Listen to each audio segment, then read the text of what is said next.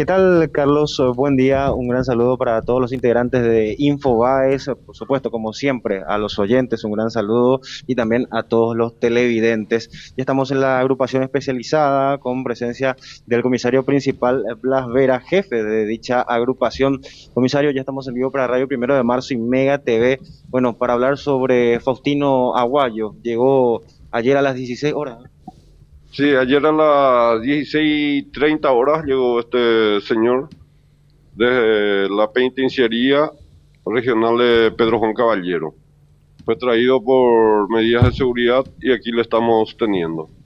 Bueno, a partir de ahora, con todo lo que se vio en su celda, comisario ya en Pedro Juan Caballero, ¿cómo él va a estar eh, viviendo aquí, por así decirlo, eh, con las, eh, no con las comodidades que tenía ahí, pero sí con algunos insumos básicos, ¿no? Sí, aquí va, a estar viviendo y va a ser tratado como los demás internos, no, no va a tener los privilegios. Y sí, va a tener sus necesidades básicas para desenvolverse durante su estadía en esta agrupación. Eh, ¿Considerado de alta peligrosidad ahora que es recluso de la especializada? Sí, es considerado de alta peligrosidad, por eso le, por ese motivo le trajeron hasta esta unidad. Actualmente, eh, ¿cuántos, eh, ¿cuántas personas están en reclusión, comisario, en esa misma tesitura de alta peligrosidad? En total tenemos 152 internos, total. Y varios son considerados de alta peligrosidad, varios. Son de varios grupos, ¿no? Me estaba comentando hace rato. Ah, ya, sí, hay de, tenemos de distintos grupos criminales, distintas facciones, como el PCC, el Comando Vermelho, tenemos integrantes del EPP, inclusive del Clan Rotela y varios otros grupos.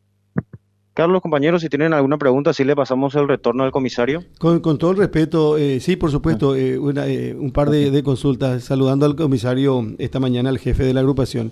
Por ejemplo, llegó a las 4 de la tarde y ¿qué come una, qué, se le da merienda, se le da cena a Aguayo? ¿Cómo, ¿Cómo funciona eso, comisario? ¿Cuál es el régimen? Sí, para los recién ingresados, digámosle, Generalmente le servimos el almuerzo que el almuerzo o la cena que consumen el personal policial en esta agrupación. ¿Y qué cenaron, por ejemplo, anoche? ¿Qué cenó Aguayo anoche, por ejemplo? Él, él agradeció, no cenó la, ayer. No quiso cenar. No quiso cenar, no quiso cenar. Ahora, ahora ya tiene que estar levantado. Sí, a las seis es el control de internos. Y si quiere desayuna y si no quiere no desayuna. Exactamente, no podemos obligarle a que desayune. ¿Y anoche qué, qué cenaron eh, ustedes? Eh, tortilla, tortilla vaya fue. Tortilla jueves, sí. Está bien. Bueno, y... Comisario, eh, respetuosamente, en ocasiones anteriores gente que estuvo recluida en la agrupación especializada, digamos. Oscar González Daer tenía su teléfono a mano. Eh, se produjo un homicidio en el interior, también de un capo narco, antes eh, tratando de forzar quedarse al interior. Se, se, tomaron las medidas de seguridad para evitar, por ejemplo, que los teléfonos celulares sigan estando a disposición de los internos, que no tengan ningún tipo de privilegio o hay alguna graduación en cuanto al tratamiento atendiendo a la peligrosidad de los internos?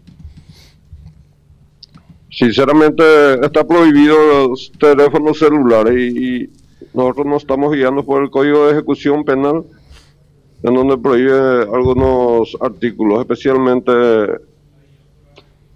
dice aparatos electrónicos, dice. Pero ahí nosotros también reglamentamos, por ejemplo, pueden usar televisor y algunas otras otras cosas para su subsistencia dentro de esta agrupación. ¿Y Catu y Telejicuaibe, comisario? Sí, tienen, tienen, todos tienen televisor. Mm. Acá me pregunta Jessy, ¿qué van a desayunar esta mañana? Cocido con galleta. Cocido con galleta. Bueno, comisario, vamos a estar atentos. Muchísimas gracias por recibirnos tempranito esta mañana. El respeto y el aprecio de siempre. A las órdenes.